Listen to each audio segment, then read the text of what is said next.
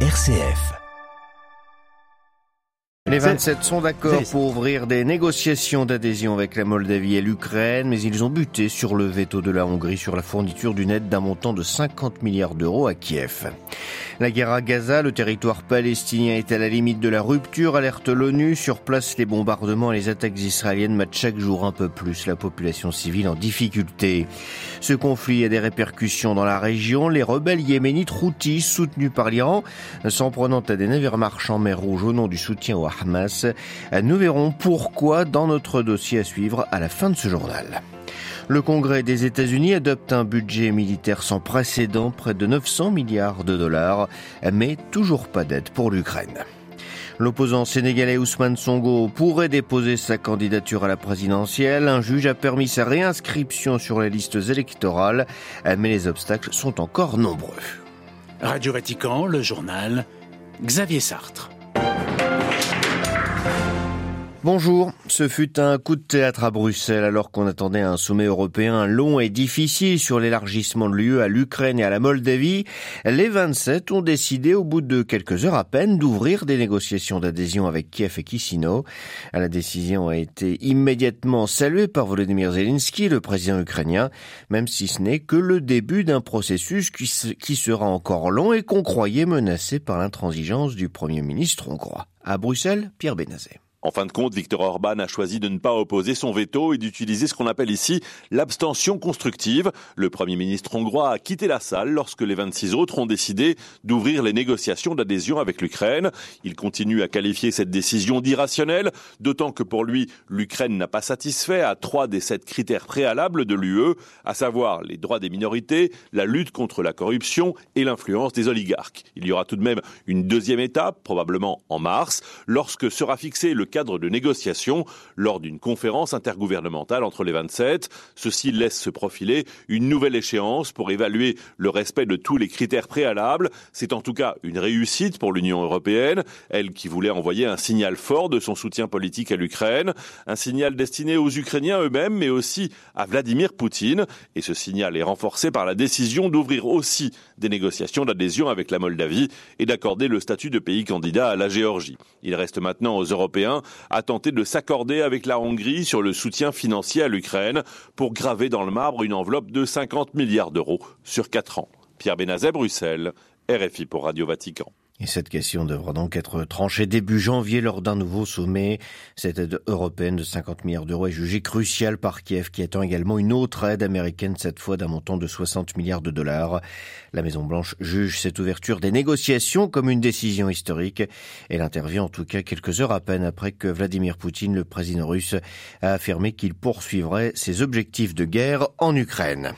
Dans cette guerre, tout soutien en faveur de l'Ukraine est primordial aux yeux de Kiev, d'où l'importance de la réception d'un second système de défense antiaérienne patriote de la part de l'Allemagne, ce qui permettra à l'armée ukrainienne de mieux parer les attaques de drones et de missiles russes qui se multiplient depuis plusieurs semaines. Autre guerre dans la bande de Gaza, où Israël poursuit sans relâche ses bombardements. Selon les derniers bilans du ministère palestinien de la Santé, près de 19 000 personnes ont été tuées et plus de 50 000 autres blessées depuis le 7 octobre. Partout où l'on va, les gens sont désespérés, affamés et terrifié. C'est ce qu'a déclaré hier le commissaire général de l'agence de l'ONU pour les réfugiés palestiniens, l'UNRWA, Philippe Lazzarini.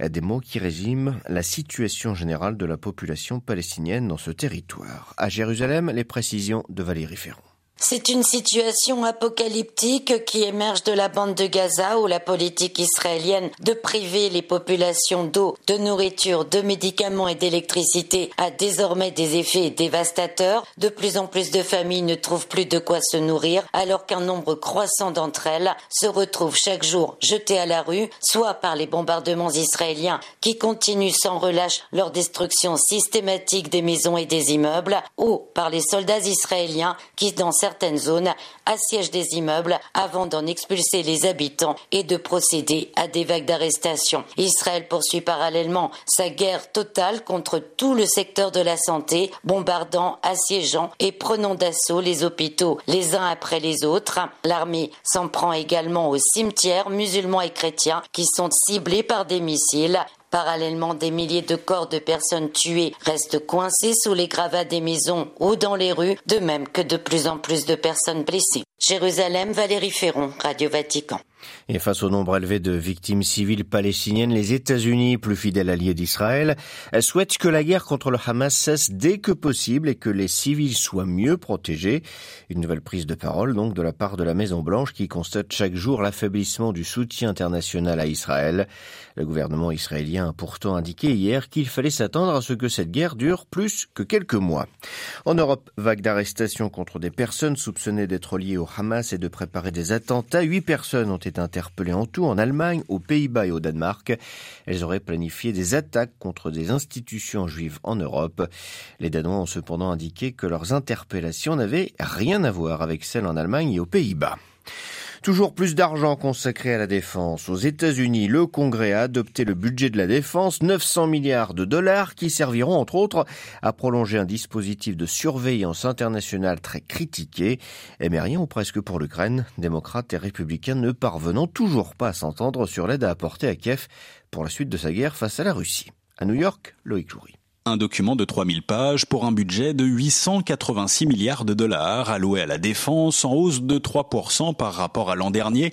Voilà le texte ratifié hier par la Chambre des représentants. Dans le détail, ce budget prévoit des hausses de salaire de 5% pour le personnel de défense et plusieurs milliards de dollars destinés, selon les termes employés, à renforcer la position des États-Unis en Asie-Pacifique et à contrer l'influence de la Chine. Plus polémique, le texte est de plusieurs mois un dispositif d'espionnage qui permet aux renseignements d'aller fouiller jusque dans les boîtes mail des ressortissants étrangers hors des États-Unis, mais sans avoir besoin d'un mandat judiciaire. Concernant l'Ukraine, enfin, ce budget anticipe le déblocage progressif de 300 millions de dollars, très loin des 61 milliards réclamés par Joe Biden et par son homologue ukrainien d'ici la fin de l'année, une enveloppe toujours bloquée faute de soutien républicain alors que l'aide américaine déjà allouée à Kiev est presque épuisée. New York, le écloré Radio Vatican. Le sort de près de 17 000 personnes portées disparues au Mexique, enfin connues. La majorité d'entre elles sont vivantes. 4 134 sont cependant décédées. C'est ce qu'a annoncé hier le gouvernement mexicain. Près de 18 000 autres pourraient être localisés grâce à des indices importants, a précisé la ministre mexicaine de l'Intérieur. En tout, quelques 110 000 Mexicains sont enregistrés comme disparus, souvent dans des affaires liées au trafic de drogue. Nouveau rebondissement pour Ousmane Sonko, l'opposant sénégalais actuellement en prison. Un juge a hier relancé sa possible candidature à la présidentielle de février 2024. Il a en effet ordonné sa réinscription sur les listes électorales, mais Jean-Benoît Harel, le chemin est encore long et semé d'embûches pour Ousmane Sonko. Oui, Xavier, la participation à l'élection présidentielle sénégalaise de l'opposant Ousmane Sonko est loin d'être gagnée malgré la laisse exprimée par ses supporters réunis hier devant le tribunal. D'abord, après deux décisions judiciaires contradictoires, cette réintégration sur les listes électorales n'est pas définitive. L'avocat de l'État annonce qu'il se pourvoira en cassation contre cette ordonnance et que, selon lui, la décision sera balayée. Ousmane Sonko avait été radié des listes électorales en juin 2022 après une condamnation dans une affaire de mœurs. Ensuite, Ousmane Sonko est actuellement en prison depuis fin juillet pour appel à l'insurrection notamment et atteinte à la sûreté de l'État, ce qui complique une éventuelle campagne. Enfin, le parti de M. Sonko, le PASTEF, a été officiellement dissous par le gouvernement en juillet dernier. Si les cadres du parti continuent la mobilisation, ils se sont réunis sous la bannière de Bassirou Diomaye ex-secrétaire général du parti et proche d'Ousmane Sonko, un candidat remplaçant qui peut gêner un retour de Sonko et qui se trouve également en prison. la route vers la présidentielle est encore longue, donc pour le candidat Sonko, surtout qu'il dispose désormais de peu de temps, Xavier. Il a jusqu'au 26 décembre pour déposer sa candidature et recueillir ses fiches parrainage. Jean-Benoît Harel. Cessez-le-feu en Birmanie entre l'armée birmane et plusieurs groupes armés grâce à la médiation de la Chine. C'est ce qu'a annoncé hier Pékin. Cette suspension des combats intervient après plusieurs semaines d'affrontements qui ont permis à l'armée d'Arakan, l'armée de l'Alliance démocratique nationale de Birmanie et à l'armée de libération nationale de Tang de s'emparer de positions des troupes birmanes, de villes et de centres commerciaux vitaux à la frontière chinoise.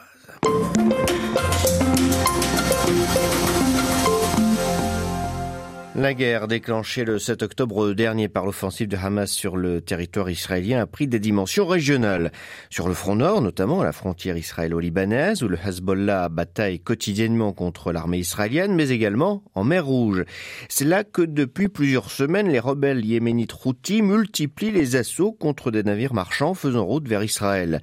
Les incidents se sont multipliés. Hier, les rebelles chiites ont ainsi revendiqué le tir d'un drone en direction d'un cargo qui se dirigeait vers les côtes d'Israël Deux jours plus tôt, c'est un navire battant pavillon norvégien qui était attaqué. Soutenu par l'Iran, les Houthis ont rejoint l'axe de la résistance contre l'État hébreu au nom de la cause palestinienne, même si les intérêts politiques et idéologiques sont différents que ceux du Hamas. Retour ce matin sur ce nouveau front qui pourrait s'ouvrir entre Israël et ses alliés et les groupes yéménites avec Franck Mermier. Il est chercheur au CNRS et spécialiste du Yémen. Les Houthis, ils ont euh, exprimé, euh, disons officiellement, le fait qu'ils euh, essayent ainsi d'alléger le poids des, combattants du Hamas en essayant d'ouvrir un front en mer Rouge et surtout d'intercepter les navires qui alimentent Israël en pétrole ou en produits de toutes sortes.